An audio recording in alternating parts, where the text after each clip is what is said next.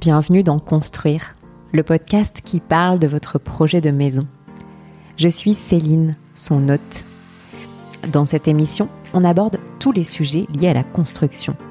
Notre volonté est de vous accompagner au mieux dans cette aventure et pourquoi pas de vous aider à esquisser votre propre projet.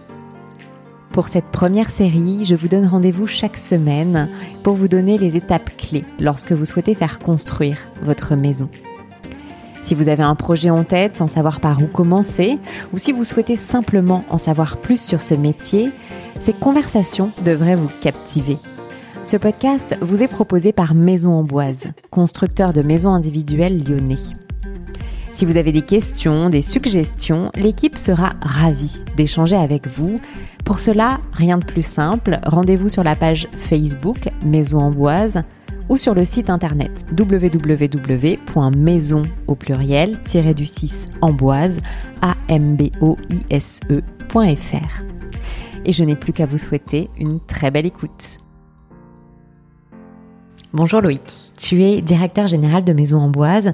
C'est toi qui conçois les projets de maison avec tes clients et qui va t'assurer de leur bonne réalisation. On commence cette série avec toi aujourd'hui parce que tu vas nous accompagner tout au long de ce parcours construction. C'est toi et ton expérience qui allez nous expliquer par où commencer, à qui nous adresser ou encore nous parler des pièges à éviter. Tu vas en somme nous faire bénéficier de ton expertise. Avant de nous lancer dans le vif du sujet, je me doute qu'on ne devient pas constructeur du jour au lendemain. Est-ce que tu pourrais nous parler des étapes qui t'ont mené à la construction? Alors, j'étais pas vraiment prédestiné euh, à la construction. J'ai fait un BTS commerce en alternance et euh, sorti de ce BTS, je travaillais dans une boîte d'informatique, donc je vendais des logiciels de gestion. Et je me suis retrouvé euh, par hasard dans une entreprise familiale, par connaissance, une panne informatique, je suis allé réparer. puis 17 ans de, de, chemin, passant un petit peu par tous les postes. Donc au début, c'était immobilier euh, et une société de construction annexe. Puis cette société immobilière est passée, euh, donc c'était euh, la, transaction. Hein. Ensuite, elle est passée en société de construction de maisons individuelles. En démarrant à deux, j'ai pu goûter à, peu près tous les postes dans l'entreprise et puis voir l'évolution parce que aujourd'hui c'est une société qui fait plus de 100 maisons.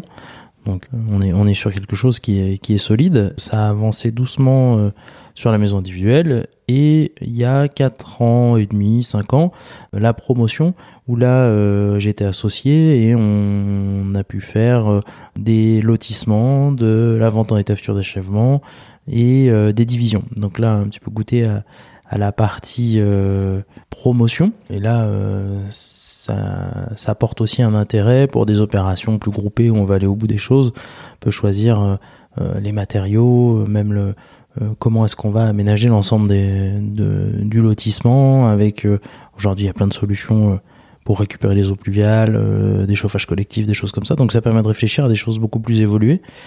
Et donc aujourd'hui, je me suis lancé un nouveau défi, suite de partir dans l'aventure amboise. Donc c'est un rachat d'une société dromoise qui remonte donc sur la région lyonnaise. On est à Marcy et bah, l'aventure avec euh, Amboise et aussi bah, une annexe là qui démarre un petit peu plus doucement, qui est Amboise Promotion, mais sur lequel on a quelques opérations en cours. Ce qui me plaît dans mon métier euh, aujourd'hui, c'est vraiment euh, l'aboutissement des projets, c'est de partir de la feuille blanche, de créer, de passer 2, 3, 5 ans après et de voir comment ça a évolué. C'est, on a, c'est un métier d'orgueilleux un petit peu dans le sens où on aime passer, euh, j'aime passer avec euh, ma femme, mes enfants, dire euh, bah, regardez, c'est papa qui l'a fait, c'est papa qui l'a fait.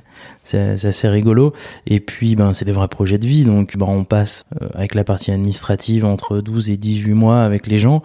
on se voit beaucoup. on fait partie de la vie d'une partie de vie, en tout cas de, ce projet jusqu'au bout. Et c'est vraiment enrichissant. On partage plein de choses.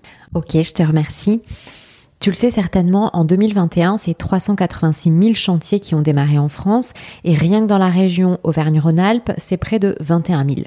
L'idée n'est absolument pas de nous noyer dans les chiffres, simplement de donner un contexte. À partir de ça, est-ce que tu peux me parler de ta vision de la construction individuelle? Quel est son avenir en France d'après toi? D'où est-ce qu'on vient et où on va?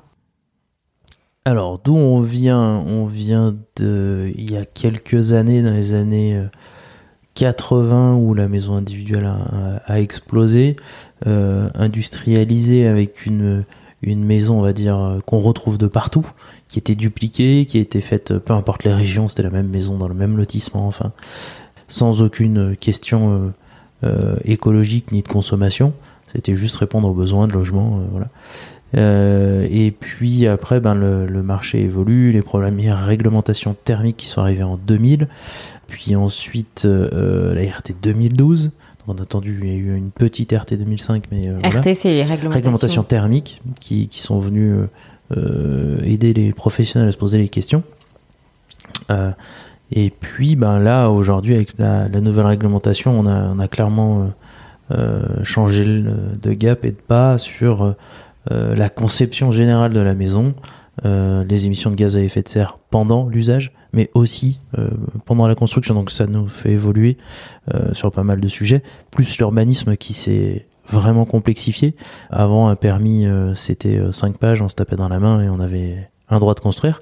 Là aujourd'hui, ça devient beaucoup plus compliqué, ça se professionnalise, il y a énormément de réglementations, énormément de juridique, donc c'est un métier qui est, qui est complet, qui est prenant, qui, qui, qui demande à avoir énormément de connaissances, variées dans, divers domaines.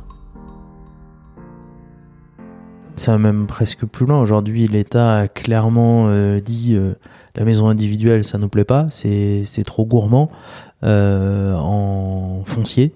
Comprendre l'espace naturel en faisant de la maison individuelle. Ça, c'est le, le, schéma de base. Donc, c'est gourmand. Et si tout le monde veut une maison individuelle, ben, il va nous manquer de terrain, euh, ou alors on ne pourra plus manger. Donc euh, la question à se poser, c'est effectivement comment arriver à permettre aux gens qui ont envie de vivre de manière un petit peu plus indépendante ce que peut offrir la maison individuelle, tout en limitant l'expansion. Très clairement, là aujourd'hui, les zones de terrain à bâtir euh, il, y a eu, euh, il y a eu des réglementations euh, qui ont été mises en place, le SCOT et les PLU qui diminuent les surfaces de terrain à bâtir sur une même commune. Donc grosso modo, elles ont été divisées par trois.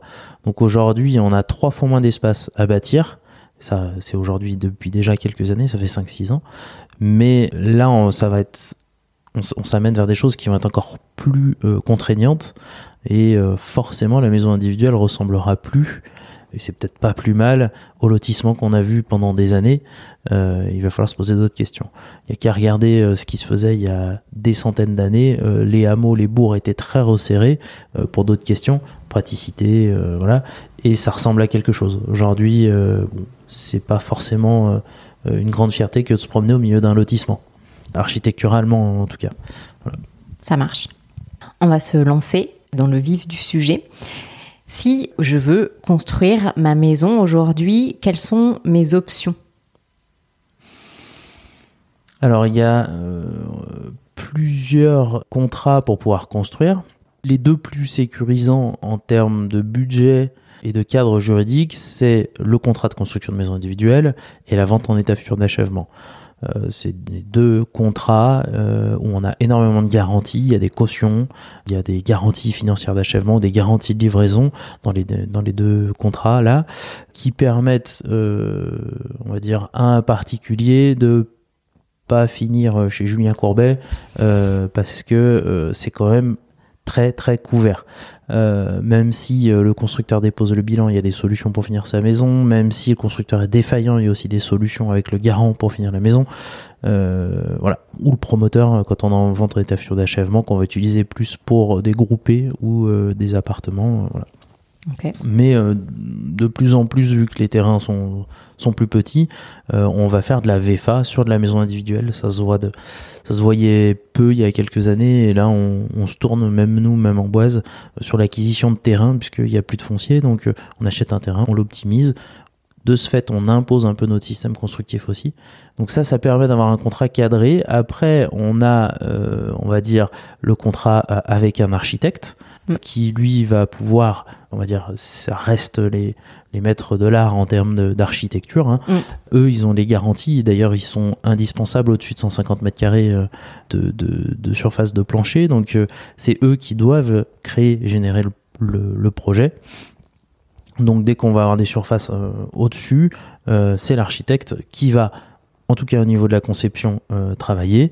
c'est obligatoire en France. Et après, en fonction, soit faire le suivi de chantier ou pas. moi, il y a des architectes chez qui euh, ben, on vient récupérer le, dossier de permis de construire et on construit, nous, avec un contrat de construction de maison individuelle. Sinon, ben, euh, avec un architecte, on, peut établir un contrat. Euh, la différence, c'est qu'on n'a pas de garantie de prix, mais théoriquement, ils sont diplômés par le gouvernement.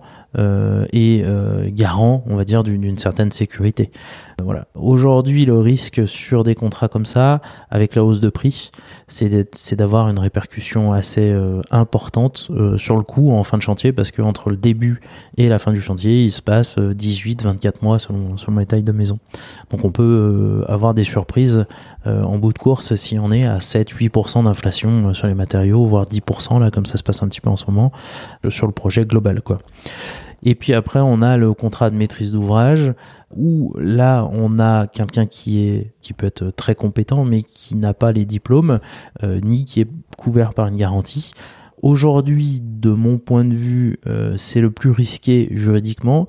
Maintenant, il laisse aussi des libertés. Si on est du bâtiment, pour pouvoir jongler, on a moins de liberté sur les contrats qui juridiquement sont plus fermés. Donc il y a un risque, si on ne connaît pas le métier, euh, si on ne fait pas les choses dans les règles, de se retrouver avec un, projet qui puisse pas se terminer. Voilà. En sachant même aujourd'hui les banques, dans la plupart des cas, euh, il y a une jurisprudence qui dit que la banque est obligée pour tout contrat de construction d'offrir une garantie d'achèvement. Donc soit une garantie financière d'achèvement, soit euh, une garantie de livraison. Donc euh, c'est des contrats qui sont risqués, surtout qui vont être difficilement finançables s'il y a des gros financements. Donc pour des gens qui ont les moyens, ça peut être une solution un petit peu plus souple. Mais euh, c'est vrai que quand il n'y a, aucun garde-fou, il n'y a, pas de, a pas de sécurité. Ça marche.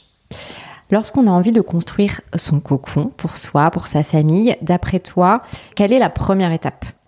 Ben, La première étape, c'est déjà de valider son budget, euh, savoir euh, où on va. L'important, c'est presque de, se situer sur le marché euh, de l'ancien. Qu'est-ce qu'on imagine avoir? Théoriquement, le neuf a encore l'avantage, même si les terrains paraissent excessivement chers, il a encore l'avantage d'être finalement sur un produit fini équivalent un peu moins cher que l'ancien. Même s'il y a la TVA, même si euh, aujourd'hui le, coût de construction peut osciller, euh, même, euh, même si on est sur du 1600, 2000 euros le mètre carré, on a encore finalement par rapport au marché de l'ancien, de l'existant, notre, notre carte à jouer là-dessus avec un, un budget qui est plus faible. Ok, donc un, on fixe le budget. Grand 1, on fixe le budget puis euh, la situation. Souvent, ça va, ça va en même temps parce que ben, on peut voir un terrain euh, euh, sur le marché là, nous lyonnais, on a des terrains à 400, 500 000 euros et des terrains à 150, 200 000 euros avec 15 ou 20 km d'écart mm. sur sur des communes différentes. Dès qu'on va aller dans l'ouest lyonnais, un petit peu, un petit peu plus reculé, les, les écarts de prix sont colossaux, quoi. Ok, ça marche. Une fois le budget validé, une fois qu'on a situé un peu le terrain et où est-ce qu'on voulait acheter, pouvait acheter, comment est-ce que finalement on s'assure de bien s'entourer? Comment on construit sa Dream Team de la construction? Ah, ça c'est une bonne question, la Dream Team de la construction. Bah, déjà, il faut avoir euh, un bon partenaire financier pour, pour pouvoir avoir l'enveloppe vraiment globale. Euh, surtout, ce qui est important à prendre en compte, c'est que quand on fait construire, on n'a pas que la maison. C'est-à-dire que penser que euh, j'achète un terrain et j'ai un, prix maison en face, euh, ça suffit. Non. Il faut, pour que le projet soit serein jusqu'au bout, pas se mentir et savoir qu'il va y avoir des frais parce que euh, si on vous laisse un tas de terre au milieu du terrain, euh, si on n'a pas prévu de cuisine, euh, si on n'a pas prévu les peintures ou des choses comme ça, enfin voilà, vraiment penser à aller jusqu'au bout du projet parce que bon nombre de gens se retrouvent à la fin en camping. Effectivement, ça gâche un petit peu le rêve de la maison. donc déjà essayer d'avoir quelqu'un qui qui s'arrête pas qu'au projet. En tout cas, sur, sur des budgets euh, primo-accédants et, euh, et, milieu de gamme, il euh, faut être assez prudent parce que les enveloppes sont surprenantes sur les finitions. Ça peut coûter très cher. voilà. Donc après, être lucide vis-à-vis de ça, c'est important. comment choisir sa Dream Team? Il y a aussi bah, la réputation euh, des gens avec qui on va travailler. Il y a, euh, de mon point de vue, faire attention quand c'est pas cher, c'est toujours trop cher. Il y, a, beaucoup de choses à prendre en compte. Il faut aller dans le détail, il faut aller rechercher les informations cachées pour, pour être serein aussi au niveau de son chantier. voilà. Ok. Tu as un conseil là-dessus sur euh, comment s'assurer de la bonne réputation de son partenaire ou? Le bouche-oreille, c'est une des premières euh, et c'est la meilleure publicité. Souvent, euh, si ça s'est bien passé avec quelqu'un, ça a de fortes chances de bien se passer. Après, c'est pas la seule règle. Il y a les réseaux sociaux à prendre avec des pincettes parce que celui qui crie le plus fort, c'est celui qui est pas content. Hmm. On est tous pareils. Quand il y a un constructeur qui fait euh, beaucoup de maisons, euh, dedans il y a forcément des mécontents parce que les attentes euh, sont, énormes pour certains. sans connaître le bâtiment, regarder juste le résultat et, non le chemin, bah, ça peut poser problème à la fin avec des frustrations. Il y a aussi, je pense qu'il y a une grosse part d'état d'esprit des gens. Quand on se lance dans le projet, il faut bien choisir sa Dream Team, mais aussi croire en elle parce que quand on est persuadé que ça va mal se passer, ça a forte chance de mal se passer.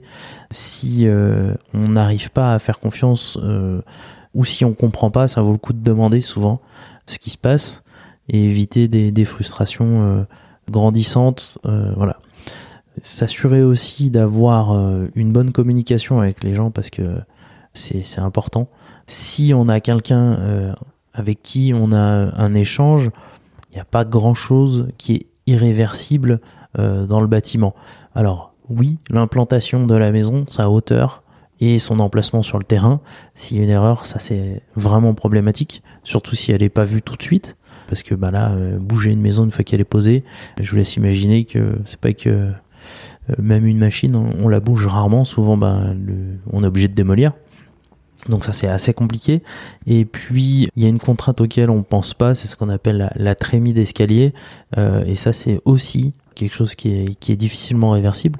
Pour le reste, euh, une fenêtre qui est légèrement à gauche, légèrement à droite, on arrive toujours, euh, si c'est vu à temps.